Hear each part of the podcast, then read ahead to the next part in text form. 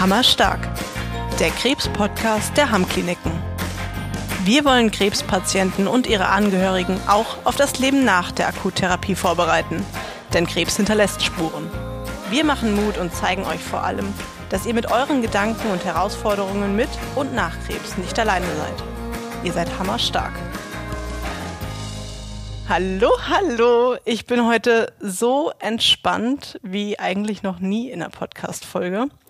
Ich bin gerade richtig gut bekocht geworden, bin total pappsatt gegessen und sitze tatsächlich hier ganz gemütlich mit meiner Cousine am Esstisch und ja, ihr habt richtig gehört und ja, ihr seid auch richtig hier im Hammerstark Podcast. Aber heute ist es alles ein kleines bisschen anders, weil heute wollen wir einen Blick hinter die Kulissen der Hammkliniken werfen. Wir wollen ein bisschen aus dem Nähkästchen plaudern über uns, über unsere Klinikgruppe, unsere Werte und auch über die Sinnhaftigkeit onkologischer Reha an sich.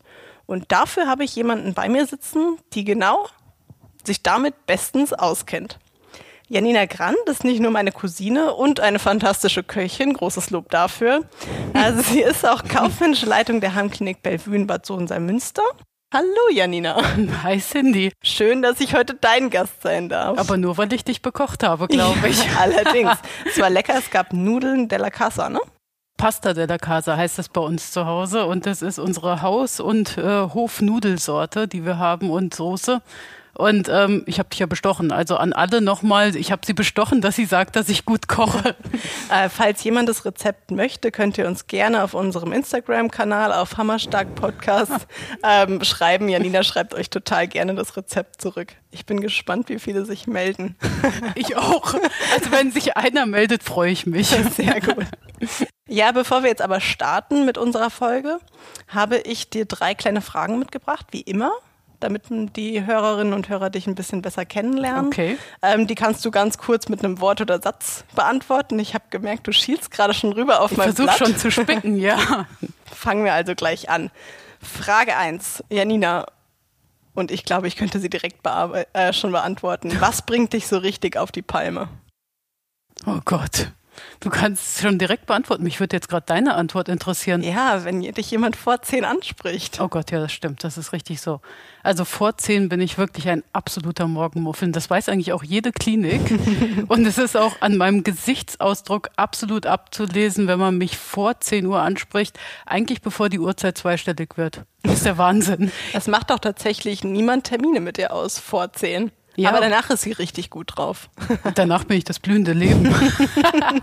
nee, es war schon immer so. Ich hatte schon im, in meiner Abi-Zeitung stand damals schon drin als Spruch von meinen Mitschülern, dass ich vor zehn nicht spreche. Und ich habe mal einen Eintrag ins Klassenbuch bekommen, dass ich eine Frage um 8.30 Uhr nicht beantworten wollte. Dann wurde mir gesagt, naja, wenn du die jetzt nicht beantwortest, dann trage ich mündlich eine 5 ein. Dann habe ich gesagt, okay. Also ich weiß, dass es relativ doof ist. Aber ich stehe mir auch selbst manchmal im Weg damit. Aber ich sage auch immer zu Hause, äh, mit mir selbst ist es auch nicht leicht um die Zeit. Das glaubt mir nur keiner. Ja, da haben wir dann doch nicht nur einen kurzen, sondern schon einen richtig tiefen Einblick in, genau. in das Leben der Janina Grant bekommen. Ist aber, glaube ich, kein Geheimnis. Nee, glaube ich auch nicht. Nee. Frage zwei. Bist du bereit? Absolut. Was war das Letzte, was du dir mal so richtig gegönnt hast? Das Haus. Nein, wir haben ja, ja gerade frisch gebaut. Also, und das haben wir jetzt während äh, Corona total genutzt. Wir haben äh, zwei 19, ich muss mal überlegen, doch wir haben 2019 angefangen zu bauen, haben ungefähr ein Jahr auch richtig viel mit Familie dran gearbeitet und gemacht und haben uns hier total viele Sachen verwirklicht und das ist für uns beide mit das Schönste, was wir aktuell haben und das haben wir uns echt gegönnt und das macht uns richtig Spaß. Mm, das glaube ich. Ist auch richtig schön hier. Wir sitzen ja tatsächlich gerade am Esstisch und es ist schön geworden. Mhm. Steckt viel Arbeit dran, aber da kann man ja stolz drauf sein. Ja, aber jetzt auch gerade im Hinblick auf Corona war das etwas, was ein absoluter Luxus mhm. war. Plötzlich was Eigenes zu haben, einen eigenen Garten und das nutzen zu können, das war richtig schön. Von daher, ich würde sagen, das ist das, was wir uns gegönnt haben. Das stimmt, ja. Das ist eine große Gönnung. Das ist eine große Gönnung, ja. ja. Letzte Frage. Mhm. Auch diese Frage könnte ich tatsächlich selbst beantworten. Was ist dein liebstes Teil im Kleiderschrank? Jogginghose. Hättest du es auch so beantwortet? Ja, auf jeden Fall. das ist ja das Erste, was ich mache, wenn ich nach Hause komme. Und ich muss zugeben, ich weiß, im Podcast sieht man nicht, aber ich trage eine Jogginghose. Too much information für alle anderen vielleicht gerade, aber ich finde es absolut gemütlich, so zu Hause zu sein und wenn man von der Arbeit kommt, sich reinzuschmeißen und wohlzufühlen. Ich glaube, du bist nicht die Einzige, die das macht. Ähm, Nein? Die meisten, die zuhören, denken sich, ja, genau so geht's mir auch. Aber für alle anderen, Cindy trägt, ich gucke unter den Tisch, keine Jogginghose. Keine Jogginghose. Heute tatsächlich auch mal keine flauschige Kuscheljacke, die trage ich sonst eigentlich ganz gerne. genau. Aber ähm, ja, das waren meine ersten drei Fragen und ähm, ich kenne dich zwar richtig gut und die Hörerinnen und Hörer jetzt auch ein bisschen besser, aber ähm, um ins Thema einzusteigen, könntest du dich in ein paar Sätzen kurz vorstellen, Janina, wer du bist? Also wahrscheinlich geht's jetzt nicht mehr darum, dass ich Janina Grant bin, die gerne eine Jogginghose trägt und vor 10 Uhr nicht so gerne spricht, sondern es geht wahrscheinlich jetzt eher so in die Richtung, was vielleicht mein Aufgabengebiet bei den Genau. Harmkliniken ist, was ich mache dort. Genau, also mein Name ist Janina Grant. Ich bin ursprünglich auch aus Bad Soden-Salmünster. Hier ist auch die Klinik Bellevue, die Hamm-Klinik Bellevue und dort bin ich kaufmännische Leitung. Jetzt ist es ein bisschen schwierig, gerade für mich drüber nachzudenken, seit wann ich kaufmännische Leitung bin, weil ich bin seit 2016 in den Hamm-Kliniken als kaufmännische Leitung, habe aber gestartet in der Klinik Nordfriesland, war dort zwei Jahre und ungefähr ein drittes Jahr noch so halbkaufmännische Leitung dort und dann schon in Bellevue. Das heißt eigentlich so seit 2018 auch kaufmännische Leitung hier in Bad Soden-Salmünster und bin eben gemeinsam mit unserem Chefarzt, das ist der Dr. Frank Schlegel, verantwortlich für die Klinikleitung. Wir teilen uns das natürlich auf. Ähm, er ist für den gesamten medizinischen, therapeutischen Part verantwortlich und ich vor allem für die Personalfragen, die wir im Haus haben, aber auch alle Abläufe und Prozesse, die wir besprechen und viele kleine Projektthemen, die eben so auf den Plan kommen. Viele, viele. Viele, kleine- viele kleine. Aber das macht auch Spaß, viele, viele kleine. Ja, schön. Janina, ähm, was die meisten wahrscheinlich nicht wissen, du hast eine der Hamm-Kliniken, tatsächlich die Hamm-Klinik Bellevue, das erste Mal bereits in Kinderschuhen betreten. Du hast eigentlich deinen Grundstein der Karriere schon relativ früh gelegt und hattest auch immer mal wieder kleine Stationen in den Hamm-Kliniken. Magst du darüber was erzählen? Ich gebe nur ein Stichwort, Gurkenschnippeln. Gurkenschnippeln, genau. Das war mein Spitzname zu Schulzeiten. Also als ich äh, 17 war, kam das Thema Führerschein auf den Tisch. Ähm, und dann habe ich zu Hause gesagt, ich würde gerne einen Führerschein machen. Dann hat mein Vater gesagt, kannst du machen, verdienen dir selbst. und hat mir aber auch direkt einen Job gegeben und äh, Glücksfall bis heute. Also dieses Küchenteam, was wir in der Hamm-Klinik Bellevue haben, ist absolut cool. Die sind zum größten Teil immer noch so zusammen, wie ich sie auch kenne. Das heißt, ich habe so mit 15, 16 bei denen angefangen, ähm, Gurken zu schnippeln, kann man sagen. Oder sagen wir mal, ich habe als Küchenhilfe dort gearbeitet, das heißt Salate gemacht, wir haben die Reinigungsarbeiten gemacht, zugearbeitet für die Köche und das war super. Also ich kann seitdem kann ich eine Paprika schneiden, muss man ganz klar sagen. Als ich meine ersten Paprikas auseinandergenommen habe, kam der Herr Hubert zu mir, heute immer noch Küchenchef. Wahnsinn. Und 45 Jahre, ist das richtig? Über 45 schon. Also Wahnsinn. wenn er bis 20 23 da ist, macht er uns die 50 Jahre Bellevue voll, was wirklich großartig ist, muss Mhm. man sagen. Aber der kam zu mir und hat gesagt, Mädchen, im tiefsten Hessisch, Mädchen, wenn ich die Paprika so schneide, kriege ich Ärger mit deinem Vater. so, und dann hat er mir gezeigt, wie man eine Paprika richtig schneidet, ohne dass man die Hälfte wegwirft dabei. Das war super. Nee, also Küche war die erste Station in der Klinik Bellevue. Und es war super, es hat richtig Spaß gemacht. Es ist ein tolles Team dort. Mhm. Und dann warst du als Student ja auch noch mal da und hast du deine Bachelorarbeit bei uns geschrieben? Habe ich auch. Ich habe als Student aber auch gejobbt in der Hauswirtschaft. Also Ah, okay. im Prinzip auch da äh, mal richtig reinigen gelernt. Ähm, das war auch super. Also Hauswirtschaft nochmal eine ganz andere Arbeit als die Küche bei uns. Und ähm, ich würde behaupten, dass ich bis heute das Bett nicht so machen kann wie unsere Hauswirtschaftskräfte. Ich finde es absolut beeindruckend, wie die dieses Bettlaken, was kein Spannbetttuch ist, was ein normaler Mensch wie ich einfach nicht schafft, so sauber in die Ecken reinkriegt, wie die das machen. Und dann machen die natürlich einen großartigen Job, nicht nur im Zimmer, auch am Patienten. Also sie sind wirklich ja einer der vielen, vielen Ansprechpartner, die unsere Patienten haben, die immer wieder aufs Zimmer kommen, ganz persönlichen Kontakt zu unseren Patienten haben und dadurch, finde ich, einen beeindruckenden Job auch haben bei uns. Also das war eine richtig gute Erfahrung für mich. Und dann äh, Bachelorarbeit in den zentralen Diensten. Die zentralen Dienste, es ist ja der Part, wo du auch angesiedelt Genau. bist. Ähm, und äh, die arbeiten ja wirklich in alle vier Kliniken rein. Und dort habe ich meine Bachelorarbeit geschrieben, betriebliches Gesundheitsmanagement. Ah ja, cool. Ja, und dann ging es ja dann doch. Du hast woanders erst noch gearbeitet, bevor du zu den Hammkliniken dann endgültig gewechselt Ja, bist. endgültig. Auch nicht schlecht, Mama. Ja, Die bei zwei anderen Flügel Arbeit- mal genau. Ausbreitet, oder? Genau, ich war in, in Hamburg in einer Softwarefirma und war dann noch davor auch in Heide im, im Westküstenklinikum, ist ein relativ großes Krankenhaus in Schleswig-Holstein.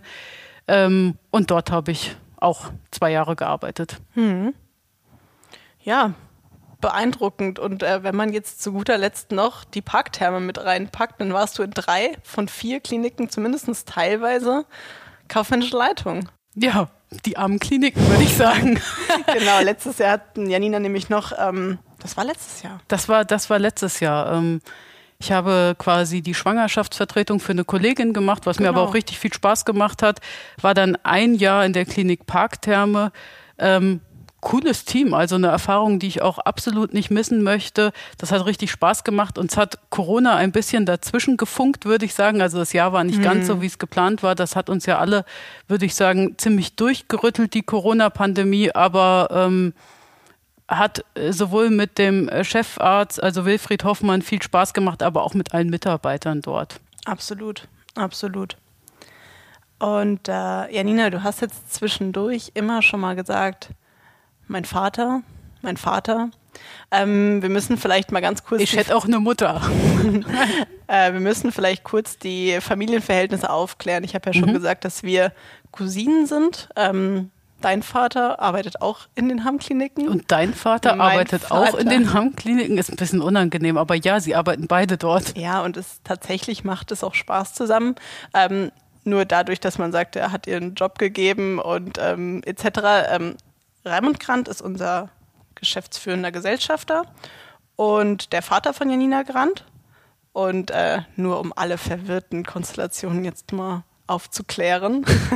Aber da kommen wir eigentlich auch schon zu einem ganz guten Thema. Nicht nur, dass wir jetzt äh, einen Großteil der Familie in den Kliniken haben und das ist keine Seltenheit in den Hammkliniken. Ähm, wir haben, was haben wir? Wir haben Geschwister, wir haben Eltern-Kind-Konstellationen, wir haben Ehepaare, wir haben auch Paare, die sich in den Hammkliniken kennengelernt und dann geheiratet haben. Also wir sind nach außen hin schon mal das Paradebeispiel eines Familienunternehmens. Aber die Hammkliniken sind ja auch generell Familienunternehmen. Ähm, das ist ja gegründet worden durch die Familie Hamm. Und ähm, das ist ja was, was jetzt nicht nur was mit Familienmitgliedern zu tun hat, sondern ja auch bestimmte Werte mit sich trägt. Also ähm, da kommt Vertrauen, Wertschätzung, Klinik oder Zusammenhalt ins Spiel. Was ist deiner Meinung nach so ein ausschlaggebender Punkt eines Familienunternehmens, was die Hammkliniken so ausmacht bei uns? Also ähm, kannst du ja vielleicht gleich auch noch mal was zu sagen, aber ich finde, Familienunternehmen ist jetzt nicht unbedingt so, dass es ein familiengeprägtes Unternehmen ist, wo im Prinzip Eltern, Geschwister, Familienangehörige alle in einem Unternehmen arbeiten, sondern ich finde, es kommt das, was du gerade auch gesagt hast, viel mehr auf die Werte an. Und ähm, wir verstehen uns aus meiner Sicht in den Hammkliniken als große Familie. Das ist aber auch von unseren Geschäftsführern, finde ich, so vorgelebt, die sich wirklich um alles kümmern. Wir haben einen absolut offenen Austausch, so wie man das in der Familie eigentlich auch kennt. Äh, die positiven Sachen, aber auch die unangenehmen Sachen, die man sich in der Familie ja ganz gerne sagt, die kommen immer direkt auf den Tisch. Und das, was ich sehr, sehr schätze, ist dieses sich gegenseitig kümmern. Also es wird auch jemand, der mal eine private, schwierige Situation hat, wenn er sich öffnen möchte und das tut, wird geholfen. Und das ähm, wird mir seit Jahren so vorgelebt von der Geschäftsführung. Ich glaube, das leben ganz viele von unseren Abteilungsleitern Absolut. genauso mit, unsere Klinikleitung. Und da wird sich überhaupt auch kollegial untereinander nicht alleine gelassen, sondern wird man mitgetragen durch manche Situationen, die einen manchmal auch privat durchrütteln. Und dieses gegenseitige Kümmern ist für mich Familienunternehmen. Diese Werte leben, gegenseitig sich das ähm, immer wieder vorzuhalten, dass man sich unterstützt, aber genauso offen auch sagt, das ist nicht gut. Also beide Seiten beleuchtet und das finde ich, leben wir aus meiner Sicht total klasse. Ja, also da kann ich mich nur anschließen. Für mich ist Familienunternehmen auch Kommunikation auf Augenhöhe, ähm, dass sich niemand zu ernst nimmt. Das ist bei uns definitiv der Fall. Ähm, da müssen wir beide ein bisschen grinsen, weil wir auch da an unsere Geschäftsführung denken müssen. Das Ähm, stimmt. ähm, das ist mir wirklich auch so sehr, sehr positiv aufgefallen. Da ist es nicht so, dass man sagt, ähm, nur weil man Arzt ist, dieses typische Vorurteil zum Beispiel, dass man sich erhaben fühlt über typisches Beispiel Hauswirtschaft. Ähm, leider ist es in vielen Unternehmen wird es so noch gelebt, dieses typische Hierarchieverhalten. Das habe ich bei uns noch nie so mitbekommen. Mhm. Also das ist ähm, vielleicht da mag ich auch nicht für alle sprechen, kann ich auch nicht. Ähm, ist es dem einen oder anderen vielleicht schon mal passiert, dass er dieses Gefühl hatte. Aber ich glaube, es wird bei uns schon sehr viel Wert gelegt, dass jedes Mitglied der Kette sozusagen das Gefühl hat, unverzichtbar zu sein. Mhm. Und das ist für mich eigentlich auch ein ganz wichtiger Punkt bei uns in der Reha-Klinik. Wir haben wirklich wahnsinnig verschied viele verschiedene Unternehmen, ähm, Abteilungen. Ich denke zum Beispiel, vor zwei Wochen oder drei Wochen haben wir eine neue Mitarbeiter-Fotowand erstellt, Janina, mit ähm, Gesichtern von allen Mitarbeitern der Klinik. Mhm, so ungefähr genau. 160 Stück, ja. Ja, genau. Und da ist einem auch erstmal aufgefallen, wie viele Abteilungen man tatsächlich hat. Waren es 16? Lass oh Gott. Ja, ich kann es dir auch nicht, ich kann's dir nicht beantworten. Die zentralen Dienste waren noch dabei, also genau. so, so ungefähr 16 Schilde, Schildchen hatte ich bestellt.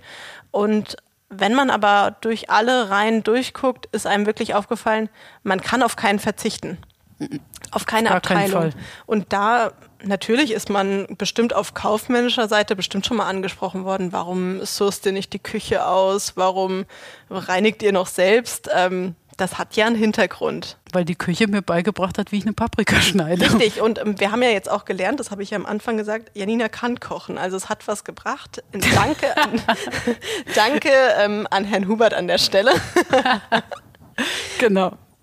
Aber es ist ja schon so, ähm, dass man sich fragt, warum kann man nichts outsourcen? Warum denkst du oder denken die Hammkliniken generell, da bist du ja, steckst du ja ein bisschen mehr drin, dass da wirklich jeder wichtig ist? Also erstens beschreibt es unsere Grundeinstellung zum Menschen. Also das, was du gerade auch beschrieben hast, ist absolut korrekt. Jeder begegnet sich hier auf Augenhöhe, jeder ist gleicher Part von diesem Rädchen Hammkliniken, was sich dreht und mitarbeitet. Also egal, welche Position man rausnimmt, egal in welcher Abteilung man arbeitet, man hat die gleiche Funktion und man wirkt mit, damit wir unser Ziel im Prinzip einen zufriedenen Patienten zum Schluss auch oder auch einen Patienten so zufriedenzustellen, dass vielleicht hoffentlich eine Verbesserung auch eingetreten ist, dann ähm, trägt er seinen Part dazu bei.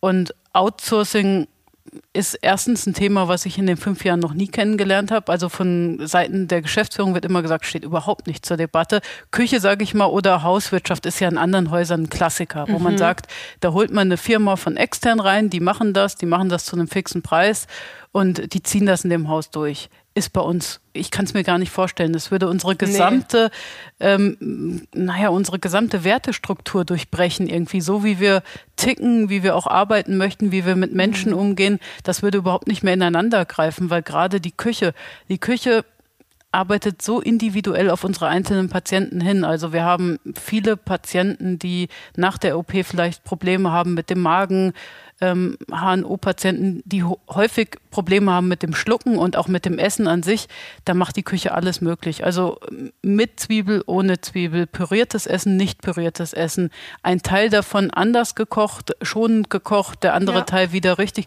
Das wird alles individuell abgestimmt. Das wäre ohne eigene Küche überhaupt nicht machbar. Und äh, darüber hinaus sind es einfach klasse Typen. Also wenn die das Essen ausgeben und noch kurz erzählen, wie sie es gemacht haben dabei. Ich höre so oft von Patienten, die ähm, mir erzählen, wie lecker das Essen hier ist. Ja. Und das ist es wirklich. Also was verbindet man denn, wenn man ins Krankenhaus muss und in eine Reha-Klinik? Da denkt man immer, oh, das Essen dort. Unter so einer Speiseglocke. Boah, ja. Und es schmeckt auch oft. Also ich muss sagen, in dem Krankenhaus, in dem ich vorher gearbeitet habe, war es nicht annähernd so lecker. Also es tut mir wirklich leid für euch, Westküstenklinikum, da müsst ihr jetzt durch. Es war gut, aber nicht so gut wie bei uns, Sehr muss man gut. ganz klar sagen. Auch, ähm, auch, wenn ich jetzt an die Hauswirtschaft denke, um dich kurz zu unterbrechen, mhm. ähm, die sorgen nicht dafür, dass alles blitzt und glänzt. Nicht nur das, sondern die sind ganz oft erster und unvermittelter Ansprechpartner für die Patienten. Wenn man morgens äh, die Tür aufmacht und sieht schon jemanden auf dem Gang und hat Bedarf, sich auszutauschen, zu reden. Ich meine, wir sind eine onkologische Klinik, da hat man manchmal was aus dem, auf dem Herzen und da ist eben kein Arzt oder Therapeut vielleicht gerade zur Stelle. Und ganz oft sind es diese kleinen, kurzen Gespräche über Banalitäten, die schon weiterhelfen, dass man nicht alleine ist. Also die haben eine ganz große, wichtige Funktion im Haus, ähm, unsere Reinigungskräfte. Die sind da teilweise wirklich wie ein kleiner Seelsorger. Sind und auch sie? sowas kann man nicht outsourcen. Die gehen ja auch in so einen intimen Bereich vom Patienten rein. Das Ja. Zimmer ist ja, kann man sich bei uns vorstellen, nicht wie so ein Krankenzimmer. Also ist Ja. nicht mit einem Krankenhaus vergleichbar, sondern eher mit einem Hotelzimmer. Ähm, und äh, das ist ja der ganz persönliche Bereich. Also die meisten Patienten sind bei uns drei Wochen, mal Mhm. vier Wochen, wenn es eine medizinische Begründung für eine Verlängerung gibt. Dann sind sie auch vier Wochen im Haus. Und dieser private Bereich, jeden Tag betritt die Hauswirtschaft diesen privaten Bereich. Und da entstehen natürlich auch viele Gespräche und sind erste Ansprechpartner teilweise für ganz viele Fragestellungen, ob das mal der Weg zum Supermarkt ist oder ob das auch so eine Frage ist, meinen Sie, ich kann den Arzt darauf ansprechen? Da wird ganz oft Mhm. auch bestärkt, na klar, sprechen Sie den einfach an. Das macht er gerne, das bespricht er gerne mit Ihnen, Ja. aber die bestärken auch ganz oft dann einem Patienten darin, nochmal zu sagen, doch, doch, das ist bei uns normal, machen Sie das mal. Die Hemmschwelle ist niedriger, ne? Genau, und Ja. äh, die kennen die ja auch sehr gut. Aber das ist auch was, ich meine, du kommst ja aus einem Bereich, der eigentlich gar nicht medizinisch geprägt ist Absolut vorher. nicht. Du warst ja, darf man das sagen, woher du kommst? Ja, ich habe meine ähm, Dual, mein duales Studium bei Engelbert Strauß gemacht. Arbeitsbekleidungshersteller kennen vielleicht die meisten, schätze ich. Großes Unternehmen, großes Produkt. Viel Werbung bei der WM, EM immer. Richtig, genau. Also ich komme aus dem klassischen Marketing tatsächlich und ähm, habe da eine tolle Zeit gehabt. Also es war eine, eine sehr lehrreiche Zeit, vor allen Dingen, weil sie eben so Marketing-Spezialisten sind. Ne? Die sind wirklich sehr, sehr breit aufgestellt.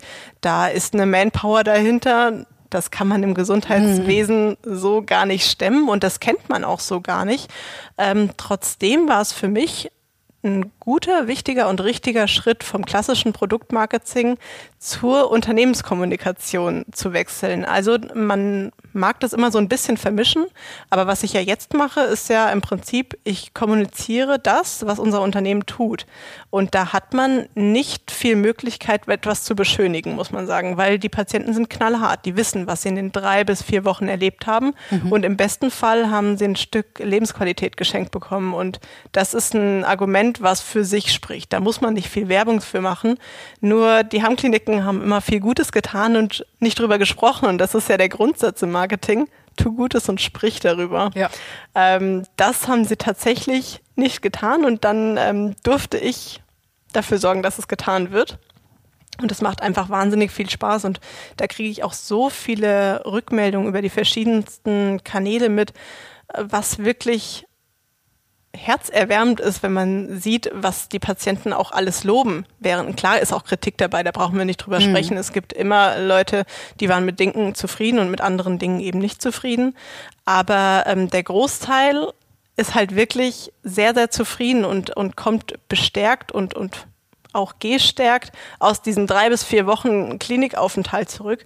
Und sowas vermarkten zu dürfen, ist halt ein großes Privileg meiner Meinung nach. Es macht riesig viel Spaß und es hat eine gewisse Art von Sinnhaftigkeit für mich. Ähm, und da muss man auch sagen, was am meisten gelobt wird, was kann jeder loben?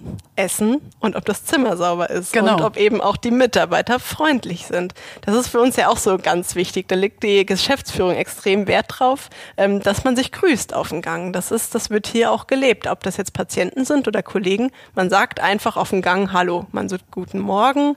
Bei uns in den zentralen Diensten, da gibt's auch so eine Regel, dass wir immer wenn wir kommen, durch alle Büros gehen und Guten Morgen sagen, das ist nicht nur dafür da, dass man weiß, okay, der, der oder diejenige ist heute im Haus und, und verfügbar, sondern auch einfach, dass man sich in dem ganzen Arbeitsalltagstrott einmal zugelächelt hat. Und das ist das, was bei den Patienten tatsächlich ankommt, weil wenn man so geschwächt ist von der Diagnose, von der Therapie, die man dahinter sich hat und kommt in ein Haus, das lebendig und fröhlich ist, ähm, das tut sehr gut und die Patienten und Patientinnen sind sensibler, als man meint. Die kriegen sehr viel und sehr gut die Stimmung im Haus mit. Ich glaube, das kannst du noch besser beurteilen. Ich glaube, die haben unglaubliches Gespür dafür, wie die Stimmung im Haus Ja. ist. Also das ist ja auch etwas, was uns oft zurückgespiegelt wird, wie positiv die Stimmung im Haus ist. Und das ist ja etwas, was, also als kaufmännische Leitung bin ich an der Patientenversorgung, muss man ganz klar sagen, nicht beteiligt. Also mhm. ich begrüße unsere Patienten regelmäßig jeden Freitag, aber ich bin jetzt nicht an der Patientenversorgung beteiligt. Das ist, wäre übertrieben. Ich treffe immer mal Patienten, unterhalte mich mit ihnen auch im Haus, aber nicht an, an der Therapie oder an der Anwendung an sich. Und das macht einen aber stolz. Also wenn man diese Rückmeldung als Klinikleitung hört, wie unglaublich gut, egal welche Berufsgruppe im Haus sich um unsere Patienten bemüht ja. und, und teilweise auch einfach das selbst als persönliche Aufgabe nimmt, dem Patienten mal ein Lächeln ins Gesicht zu zaubern. Und das hört man ganz oft auch, wenn Patienten nach drei, vier Wochen das Haus verlassen, dass sie das mitnehmen. Dieses, dieses Gefühl, dass jemand sich so um sie bemüht hat, einfach mal mit dem Lächeln jetzt abends aufs Zimmer zu gehen, das finde ich einfach schön. Also das macht mich jedes Mal stolz, wenn ich es höre mhm. und man mhm. hört es oft. Ja, aber dazu gehört eben auch eben eine gute Atmosphäre im Haus und das ist ja dann doch wieder ähm, oft auch der Klinikleitung geschuldet. Was tut ihr dafür, dass die Stimmung oder die Atmosphäre so gut wie möglich ist, auch, auch für uns als, als Mitarbeiter? Also vor zehn nix. nee, Spaß. Also, aber vor zehn trage ich wahrscheinlich nicht so viel dazu bei, außer dass ich mich vorbereite auf den Tag. Ähm, ich glaube, was wir alle immer wieder und täglich versuchen, ist diesen sehr offenen Austausch. Also, dass wir ähm, versuchen, offen und ehrlich miteinander zu sprechen. Viel spreche ich ja auch in, in Projektgruppen mit Abteilungsleitungen. Ähm, wir versuchen, die Projekte in den einzelnen Abteilungen voranzutreiben, die Arbeitsbedingungen natürlich für unsere Mitarbeiter so gut wie möglich zu gestalten. Ähm, da gibt es ja von Digitalisierungsprozessen, aber auch Sachen, wo wir selbst wissen, oh, da könnten wir es uns eigentlich in Zukunft noch ein bisschen leichter machen. Ähm, und da muss man dabei erstmal hinkommen. Und das machen wir eigentlich permanent und versuchen, das voranzutreiben. Und so, dass wir es nicht an einem grünen Tisch entwickeln und sagen, hier habt das und macht bitte mal, mhm. sondern dass wir es gemeinsam entwickeln. Also das ist eigentlich auch eine, eine Stärke und eine Basis der Hammkliniken, dass wir viele Sachen gemeinsam entwickeln, immer wieder auch Mitarbeiter aus den einzelnen Bereichen mit dazu nehmen, die wissen das ehrlich gesagt viel besser als ich. Oder auch, auch ein Chefarzt teilweise, ähm, können die ihren Job ja viel besser als ich. Und, ja, und, und, das bringen die dann auch, sage ich mal, auf den Tisch, können sagen, wo müssen wir was machen. Dann gehen wir mit verschiedenen Perspektiven ran und arbeiten zusammen wieder weiter. Und dann wird ehrlich gesagt auch einfach viel gelacht bei uns. Also es, man muss, ich würde sagen, ohne Humor hat man auch keine Lust bei uns zu arbeiten, Glaub weil die auch. Witze fliegen manchmal flach. Aber das macht halt auch echt Spaß. Nee, ernsthaft, es wird viel gelacht und man kann viel lachen und ähm, die sind alle in ihrem Job großartig, die sind fachlich hervorragend, von daher, die können sich das auch einfach gönnen, zwischendurch mal ein bisschen Spaß zu haben. Ja, und man muss sagen, ich glaube, dass diese gute Atmosphäre auch unterhalb innerhalb der Abteilung unter den Kollegen auch tatsächlich ähm, zu einem größeren Reha-Erfolg der Patienten führt, muss man klar sagen. Wenn man sich abstimmt untereinander, wenn man nicht miteinander spricht, sich nicht wertschätzt und nicht kommuniziert, bekommt man vielleicht die ein oder andere ähm, Funktionseinschränkungen von einem Patienten nicht mit, wenn die Pflege nicht mit der Ernährungsberatung kommuniziert. Mhm. Das sind ja alles so viele Kleinigkeiten. Wenn sich die Leute nicht riechen können, dann sprechen sie nicht so gerne miteinander. Ich glaube, das spürt man sofort. Also ich glaube, das ist ja. einfach, ich würde behaupten, das eine bedingt das andere. Eine, ja. eine, eine Mitarbeiterzufriedenheit oder eine Mitarbeiteratmosphäre, die, die gut ist, entspannt ist, gelassen ist, ähm, die wirkt sich ja sofort auf die Patienten aus. Wenn wir eine angespannte Situation bei den Mitarbeitern haben, glaube ich, spüren die Patienten es sofort und das ist ja auch mein Job mit. Also ich versuche irgendwie die Bedingungen für unsere Mitarbeiter so gut wie möglich zu gestalten, ähm, zukunftsorientiert zu gestalten, ihnen den Alltag so gut zu machen, dass sie ihren Job am Patienten wieder gut machen können. Also mhm. das ist so im Prinzip das, was wir gerne jeden Tag vorantreiben möchten und das eine bedingt das andere. Also ja ohne zufriedene Mitarbeiter keine zufriedenen Patienten. Das stimmt. Und dennoch ist ja so eine Reha-Klinik, wie wir sie führen, onkologische Reha-Klinik, es ist immer noch eine Klinik. Ne? Mhm. Und es gibt viele Patienten, die einfach gar keinen, auf Deutsch gesagt, keinen Bock haben, schon wieder auf eine Klinik. Man muss sich das vorstellen, wir haben onkologische Patienten, die haben seit ihrer Diagnose wahnsinnig viele Klinikaufenthalte gehabt, wahrscheinlich sowohl positive als auch negative Erfahrungen gemacht. Und ähm, der ein oder andere sagt bestimmt, boah, ich habe keinen Bock jetzt wieder drei oder vier Wochen in der Klinik, dann muss ich mich vielleicht wieder über Krebs den ganzen Tag unterhalten. Ich habe keinen Bock mehr. Ähm, du hast vorhin schon mal gesagt, du machst die Begrüßung der Patienten, aber du machst doch die Verabschiedung, mhm. richtig? Ja, aktuell Corona-bedingt leider nicht, aber sonst ja. Ja.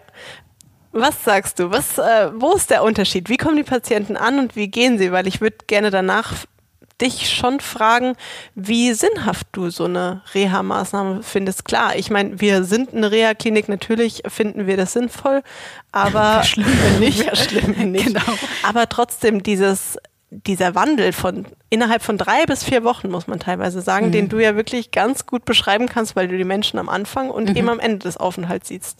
Ja, es ist erstaunlich. Also man hat viele Gespräche gerade am Anfang, die sehr, sehr offen von unseren Patienten sagen, ich wollte hier gar nicht hin. Also ich bin ja. wirklich, ich bin dann zum Schluss hin manchmal auch einfach so eine Begründung, da habe ich meiner Familie einen Gefallen getan, weil die wollten unbedingt, dass ich hier hinkomme. Ich wollte das nicht. Das ist eine ganz häufige Einstellung, die im Prinzip auch wenig Erwartung haben, was wir jetzt gleich mit ihnen oder in den nächsten drei Wochen machen. Und dieses Bild hat sich in über 90 Prozent der Fälle. Also eigentlich habe ich es noch nie erlebt, dass mir jemand gesagt hat, die letzten drei Wochen waren hier für die Katz. Das habe ich tatsächlich noch nicht erlebt, mhm. sondern es war, und das finde ich auch bis heute das schönste Kompliment an uns, wenn jemand nach drei Wochen nach Hause geht und sagt, dass ich drei Wochen hier war, das war gut. Und das ist im Prinzip egal, ob es sich sagt, unsere Sozialberatung hat vielleicht einen Teil dazu beigetragen, die Psychologen haben ein Gespräch geführt, was wirklich einen wesentlichen Beitrag ist, war die Pflege, der Arzt oder die Therapie. Das spielt aus meiner Sicht keine Rolle, sondern irgendeiner in unserem Haus und vielleicht hoffentlich mehrere in unserem Haus haben es geschafft, einen Teil dazu beizutragen, dass man entweder wirklich in seinem eigenen Alltag wieder ein Stück besser zurechtkommt oder dass man im beruflichen Alltag auch, wenn man dahin zurückgeht, auch wieder besser zurechtkommt. Und das ist das, die Situation, die wir am Anfang vorfinden, ist einfach ähm, oft ohne Erwartung mhm. und, und auch mit der Erwartung, was mache ich eigentlich hier? Und das, was dann wirklich in unseren verschiedensten Berufsgruppen aufgezeigt wird, die wir im Haus haben, ein Klassiker ist die Ernährungsberatung. Ähm, so viel, was im Krankenhaus nicht geht. Da, sie kommen mit ganz vielen Einschränkungen, was sie nicht mehr essen dürfen. Oh hm. Und äh, das ist ja etwas, was, glaube ich, jeder für sich schnell begreifen kann. Das nimmt einem Lebensqualität. Wenn man viele Sachen nicht mehr Absolut. essen darf, essen kann, wo vielleicht Magen-Darm einem auch einen Strich durch die Rechnung macht und viele Sachen plötzlich nicht mehr gehen. Und dann sitzt man mit unserer Ernährungsberatung zusammen und die sagen, nee, nee, stopp das geht vielleicht in der Form nicht mehr, aber wissen Sie, was alles noch geht? Das können Sie doch alles essen. Und das habe ich so oft schon erlebt, dass jemand dann im Prinzip sagt, das wusste ich nicht. Und man muss auch sagen, in den Krankenhäusern ist heute nicht mehr die Zeit dazu sich so intensiv mit dem Patienten zu beschäftigen und so individuell auch auf den Patienten einzugehen, um dann dieses Paket zurechtzuschnüren und zu sagen, damit geht ihr nach Hause und damit könnt ihr gut leben. Und wenn wir beim Beispiel Ernährungsberatung bleiben, ist das auch so ein Beispiel, da rufen Patienten auch mal nach zwei, drei Monaten bei uns wieder an und sagen, das hat bei euch so gut geklappt. Jetzt nach drei Monaten, das klappt plötzlich nicht mehr. Könnt ja. ihr mir noch mal einen Tipp geben? Da gibt es sogar ein Formular auf unserer da gibt's Sogar, da, da gibt es sogar ein, ein Formular, richtig. Das nutzen die auch. Und ähm, die, ich sag mal, in den allermeisten Fällen ist das innerhalb von zwei bis drei Minuten geklärt. Das Schön. ist eine kurze Frage an unsere, das ist kein Gespräch, was eine halbe Stunde dann plötzlich stattfindet und man sagt, Mensch, jetzt müssen wir noch mal richtig beraten, sondern die kennen sich ja, die können noch mal vielleicht in die Akte vom Patienten mit reingucken, rufen sich das noch mal auf und dann wird meistens ein Gespräch von zwei, drei, vier, fünf Minuten geführt und das geht zu Hause wieder gut weiter. Und das ist so ein schönes Beispiel von, mhm. dass man auch ähm, und das ist uns allen ganz wichtig, dass wir auch nach der Reha ansprechbar bleiben für alle. Absolut. Das ist ja auch so ein bisschen mit der Sinn dieses Podcasts. Ähm, Ach so. es geht ja darum, dass wir in diesem Podcast versuchen, auf die Zeit nach der Therapie vorzubereiten. Das mag eine Reha-Maßnahme ja. sein und das mag auch die Zeit nach der Reha sein. Aber wenn wir ehrlich sind, das ist ja genau das, was wir in unserem Podcast jedes Mal predigen. Ähm, am Anfang, während der Diagnose und dann mit der einhergehenden Therapie, da hat man im Prinzip nur die Krankheitsbewältigung im Kopf, aber Krebs hinterlässt eben Spuren. Mhm. und das auf ganz, ganz unterschiedliche Art und Weisen. Und deswegen, das ist ähm, für uns das kann ich jetzt aus kommunikativer Sicht sagen, einfach ein Anspruch an uns selbst, dass wir weiterhin da sind für unsere Patienten, dass wir ansprechbar sind über verschiedene Kanäle, mhm. ähm, dass wir aber auch immer so ein bisschen was mitgeben. Wir haben diese Hammkliniken-App, wo man unsere Therapeuten sehen kann, ähm, wie sie ihre Übungen, die sie aus den, aus den Therapien kennen, wie sie die nachmachen können. Sie können sich nochmal Entspannungsaudiodateien anhören. Ähm, also es gibt ganz viele Möglichkeiten, die Hammkliniken mit nach Hause zu nehmen, wie manche Patienten immer so schön sagen. Die gehen dann zum Psychologen und sagen, Ach, sie hätte ich jeden, gerne jeden Abend am Bett sitzen. das mag man verstehen, wie man will, aber äh, wir versuchen, diese Wünsche so gut wie es geht umzusetzen. Ähm, aber eben muss ich eine Sache noch erwähnen, weil die hast du mir heute Morgen erzählt und du hast gerade gesagt, Rückkehr ins Berufsleben. Es gibt ja tatsächlich Patienten, hast du mir gerade erzählt heute Morgen, die wollen bei uns arbeiten. Ja, das kann sein. Das hatte ich bisher in den, in den fünfeinhalb Jahren Hammkliniken, die ich jetzt mache, wirklich zweimal, dass ich eine Bewerbung, es war zweimal eine Frau von einer Patientin, hatte, die danach bei uns gerne arbeiten wollte und sich, es war einmal in, für den Küchenbereich, glaube ich, und einmal für den Verwaltungsbereich äh, eine Bewerbung geschickt hat und gesagt, ich weiß, ihr habt, glaube ich, nichts frei, aber ich würde es trotzdem gerne mal probieren. Wir hatten wirklich nichts frei, aber es war wirklich diese Begeisterung vom Umgang untereinander und wie die Mitarbeiter auch mit ihr umgegangen sind, ähm, die sie absolut begeistert hat, auch äh, gerne als Arbeitnehmer dann und nicht nur als Patient bei uns zu starten. Es hat zwar in beiden Fällen leider nicht geklappt, waren beide sehr sympathische Frauen. Ähm, aber witzig, ne? Also man, ja. man, bei der Verabschiedung war das jedes Mal, ich muss sie noch mal was fragen. Ähm, könnte ich mich bei Ihnen bewerben? und dann, ja. Ja. Bewerben kann man sich immer. Bewerben kann man sich immer. Können wir auf die Homepage ham-kliniken.de slash Jobs-Karriere. Ich glaube, das war richtig. Das war beeindruckend gut, ja. Ja, ich glaube, das war auch richtig. Also, ähm, falls ihr Interesse habt, könnt ihr natürlich auf unsere ja. Homepage gucken, aber Spaß beiseite. Ähm. Ist kein Spaß. Also wirklich bewerben, wenn jemand Lust hat. Gerne bewerben. Jetzt hatten wir ja gerade die ganze Zeit gesprochen, ja, ich habe nicht so richtig Lust auf Klinik. Das ist das, was ähm, Patienten vor der Reha sagen. Im Moment muss man ja sagen, um auf dieses ganz unliebsame Thema gerade zu kommen, ist ja noch was anderes, was Patienten davon abhält, ähm, in eine Reha-Klinik zu gehen. Drei bis vier Wochen von zu Hause weg, unter anderem Menschen. Das große C steht im Raum, C für Corona. Mhm. Ähm, wir befinden uns gerade wieder in einer richtig schönen heißen Phase. Leider ja. Leider ja. Janina, kannst du uns ein bisschen was von den Veränderungen erzählen während Corona in unseren Kliniken? Du hast es viel näher mitbekommen. Die Abläufe haben sich umgestellt. Wir haben wahnsinnig viele Einschränkungen, Hygieneschutzmaßnahmen etc. Wie wirkt sich das auf den Patienten aus? Ich muss noch mal einen Punkt zurückgehen. Mhm. Wir müssen gleich das große C noch mal auspacken. Ich muss mal einmal das große K auspacken, und zwar Krebs. Ähm, ganz viele Patienten möchten nicht zu uns kommen, weil bei uns angeblich nur über Krebs gesprochen wird. Also das ist auch ein Grund. Das ist mir gerade eingefallen, als du das gerade so eingeleitet mhm. hast mit Corona. Du hast recht. Aber ganz viele möchten zu uns nicht kommen, weil sie Angst haben, Gott, da sind nur onkologische Patienten. Mhm. Und ich habe mich die letzten Monate selbst nur mit Krebs beschäftigt und wenn ich jetzt eine Reha mache, beschäftige ich mich nur mit Krebs. Und das ist so, dass auch, was viele abschreckt, zu uns zu kommen und dann sind da auch nur andere onkologische Patienten und ich möchte das nicht. Dann geht bei vielen im Kopf auch eher der Film ab, dass man sagt, lieber fahre ich jetzt drei Wochen an die Nordsee, mhm. ich mache was für mich, ich konzentriere mich auf mich, ich mache Urlaub und dann starte ich zu Hause wieder durch. Und das Feedback, was ich jetzt bekomme, natürlich sind wir eine onkologische Klinik, womit wir uns beschäftigen, ist die Krebserkrankung Erkrankung, die sie hatten. Aber das, was ich dann bei der Verabschiedung höre, ist, also wenn ich am Essenstisch auch mit meinen, meinen Mitpatienten sitze, es geht überhaupt nicht um Krebs. Es mhm. geht eher um ganz normale Gespräche, die Stimmung ist locker und das Thema wird zwar behandelt, aber auf eine so angenehme Art und Weise, dass es nicht permanent es geht Kopf ja auch um Informationsvermittlung. Also dass Absolut. das Thema Thema ist, das ist ja klar. Aber es ist nicht so, wie man sich das vorstellt. Also um da kurz was eine kleine Anekdote reinzuwerfen. Als ich angefangen habe in den Hammkliniken, ähm, habe ich meinen Freunden natürlich auch erklärt, wie jetzt mein Jobwechsel ist, wo ich jetzt arbeite.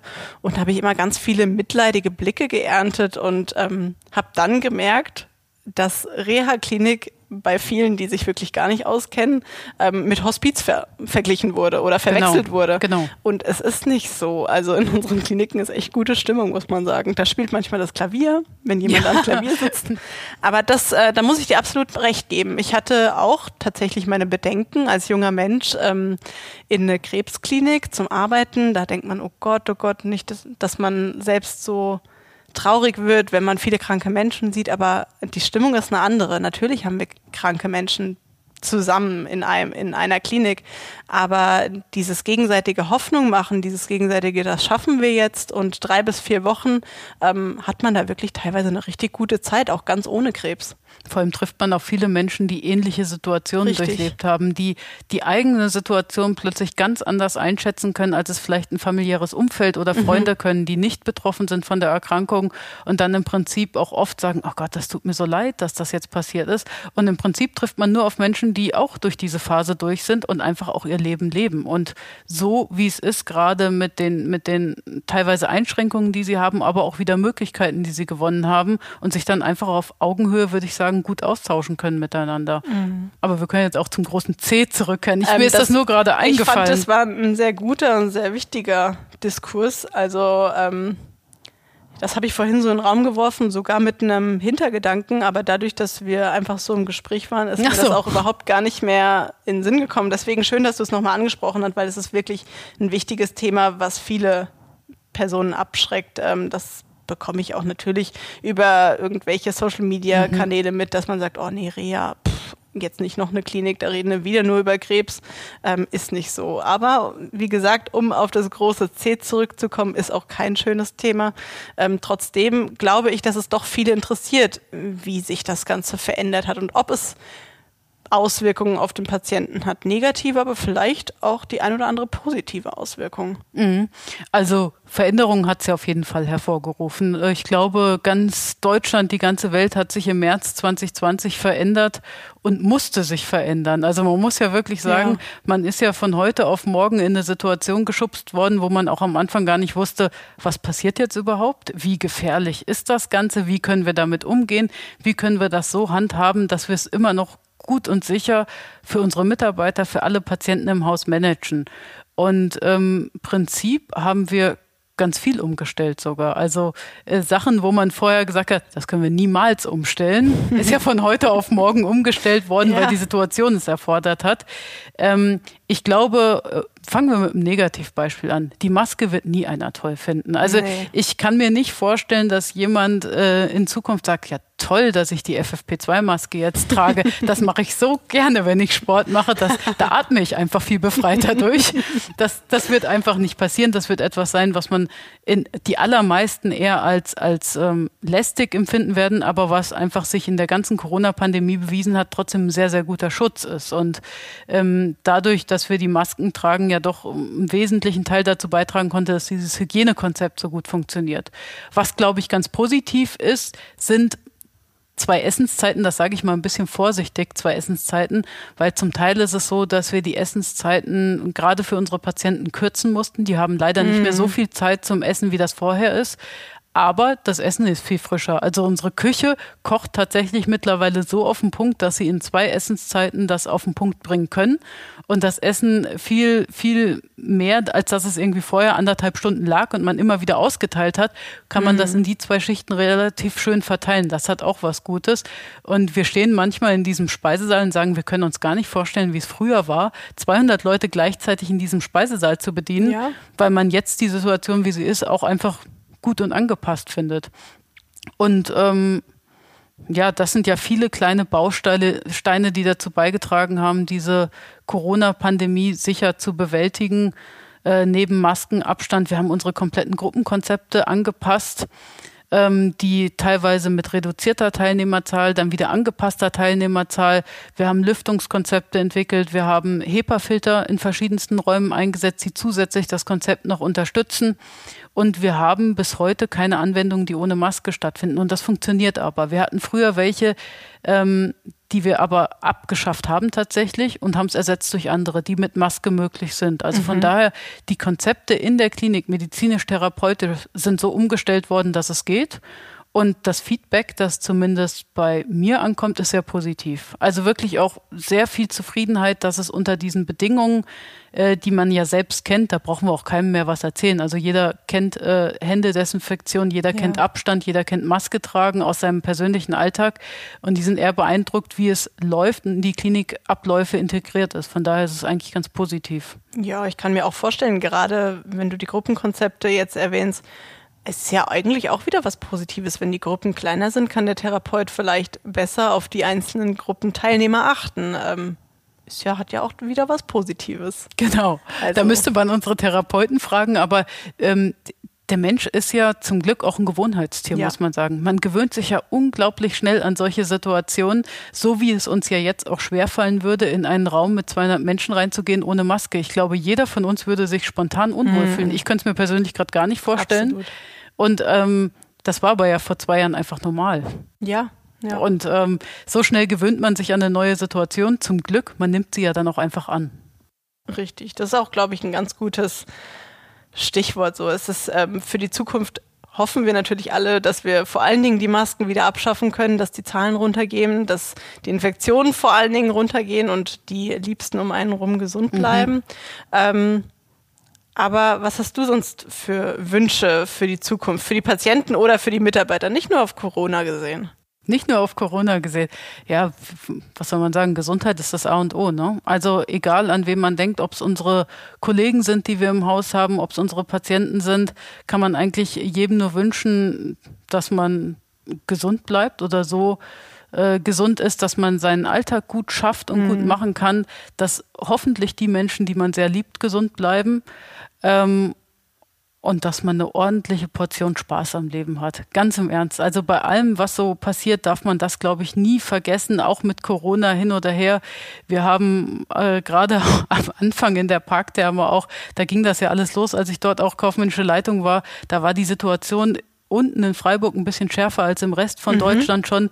Und da haben wir am Anfang echt auch so Witze gemacht. Naja, gut, also wenn wir jetzt irgendwie dann auch in Quarantäne müssen, dann hoffentlich auch in so einer Woche, wo wir alle zusammen sind und dann ein bisschen Spaß haben. Ja. Das war am Anfang so flapsig dahergesagt, wo wir noch nicht mal ansatzweise die ja. Ahnung davon hatten, was in den nächsten Monaten noch auf uns zukommt. Aber ich finde, das ist so ein Beispiel von, dass man einfach den Humor dabei nicht verlieren sollte und einfach ja das äh, so annimmt, auch manche Situationen, die garantiert keinen Spaß machen, aber sie sind dann so da, wie sie sind und dann muss man wieder gucken, wie man weitermacht. Mhm. Ja, schönes Schlusswort und ähm, mit Blick auf die Zeit würde ich auch sagen, bleiben wir beim Spaß und Spaß. wechseln zu unserer Hammer-Story. Ähm, habe ich ja immer zum Ende noch für euch ein kleines lustiges Schmankerl dabei. Und tatsächlich, jetzt wo wir das aufnehmen, es ist jetzt November, Anfang November, ähm, wir produzieren ja die Podcasts vor. Äh, jetzt, wo wir ein bisschen Zeit dafür haben. Und äh, vor kurzem war ja Halloween. Und passend dazu, Janina, hatten wir gestern ein Szenario des Grauens in unserer Klinik Bellevue. Ähm, wir hatten quasi ein Blut, eine blutverschmierte Küche. Eine blutverschmierte Küche, die arme Küche. Wir hatten ja tatsächlich, also es, es, hat sich angehört wie eine Schauergeschichte, ne?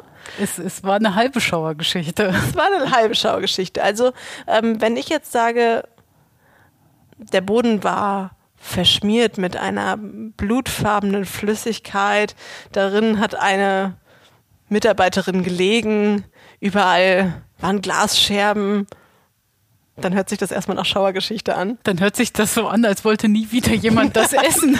Deswegen klär's schnell auf. War es Blut oder was war es? Es war ein Smoothie. Also, es war ein roter Fruchtsmoothie und ich habe gestern von unserem Küchenchef einen Anruf bekommen, oh Janina, 220 Desserts sind ich sag's, wie es war, im Arsch.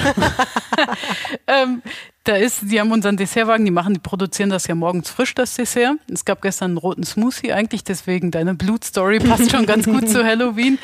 Und ähm, die wollten, das Dessert war komplett fertig. 220 Stück, äh, in den, ins Kühlhaus fahren und dann ist beim Fahren ins Kühlhaus das eine Rad abgebrochen. Oh und in dem Moment sind sowohl Wagen als auch die Mitarbeiterin umgefallen. Gott sei Dank ist ihr nichts passiert. Ja. Die hat sich zwar ein, zwei Schrammen geholt, aber ihr ist wirklich, also es hätte wirklich aber durch die rote Flüssigkeit sah es wahrscheinlich dramatisch es sah, aus. Ich habe Bilder gesehen, ich war zwar in dem Moment nicht dabei, aber ähm, Herr Hubert hat mir Bilder gezeigt, es sah schlimm aus. Also man hätte es mit einem Blutbad, die haben wirklich alle Glück gehabt und es war ein typischer Montag. Ne? Es, also das ja. braucht keiner. Das stimmt allerdings. Ja, ähm, wir hoffen natürlich, dass euer Tag jetzt ein bisschen besser gelaufen ist und ihr heute nicht mehr hinfallt oder im roten Smoothie landet. Kann man nicht empfehlen. Klebt doch unglaublich. Das glaube ich. Du hast mir erzählt, deine Schuhe haben geklebt. Ich stand richtig? so halb noch drin und ich bin wie so eine Comicfigur durch die Klinik gelaufen. Und auf dem Boden habe ich so geknatscht, wie euer Kollege aus der IT hat gesagt, ich höre mich an wie Thaddeus von SpongeBob. so knatsch, knatsch, knatsch. Ja, dann würde ich sagen, ähm, damit kann man eigentlich auch gut die Folge beenden, oder? Also ähm, die Empfehlung geht nochmal raus, falls ihr die Pasta della Casa möchtet, äh, schreibt uns einfach über Instagram. Ich habe so Angst, dass wirklich jemand fragt. du wirst schon sehen. ja. Und ähm, ja, wir wünschen euch auf jeden Fall jetzt einen schönen Tag. Wir hoffen, dass ihr einen guten Einblick hinter unsere Hammkliniken-Kulissen bekommen habt, dass ihr mh, vielleicht Lust auf Reha bekommt, auch wenn ihr jetzt vielleicht gerade noch in einer sehr, sehr anstrengenden Therapiephase seid und euch der Kopf noch gar nicht danach steht. Ähm, es soll keine Werbeveranstaltung sein, es soll einfach nur zeigen, dass man auch während der Reha wieder ganz gut Kraft schöpfen kann. Vielleicht besser als in einem normalen Familienurlaub, man kann sich auf sich selbst konzentrieren. Ähm, wir geben unser Bestes jeden Tag dafür, dass es euch gut geht in der Zeit in, während der Reha und wir sind auch natürlich nach der Reha für euch da. Und damit äh, verabschieden wir uns jetzt einfach ganz herzlich von euch, wünschen euch einen schönen Tag bei dem, was ihr jetzt auch immer tut. Und ja, Janina, es hat mich mega gefreut, dass du dabei warst. Hat richtig Spaß gemacht, war angenehm. Fand ich super. Mich hat es vor allem gefreut, dass dir mein Essen geschmeckt hat. Positives Feedback. Aufgeregt warst du auch nicht, oder? Nee, ich glaube nicht. Weil ich hatte ja so eine angenehme Gesprächsatmosphäre. Ach, Mensch. Du hast mir am Anfang schon gesagt, wie lecker alles war und dann habe ich mich wohl gefühlt. Ja, wunderbar. Ich hoffe, dass ihr gerade euch auch in so einer angenehmen Atmosphäre befindet. Ähm, habt einen schönen Tag und vergesst vor allen Dingen eins nicht. Ihr seid hammerstark. Tschüssi. Ciao.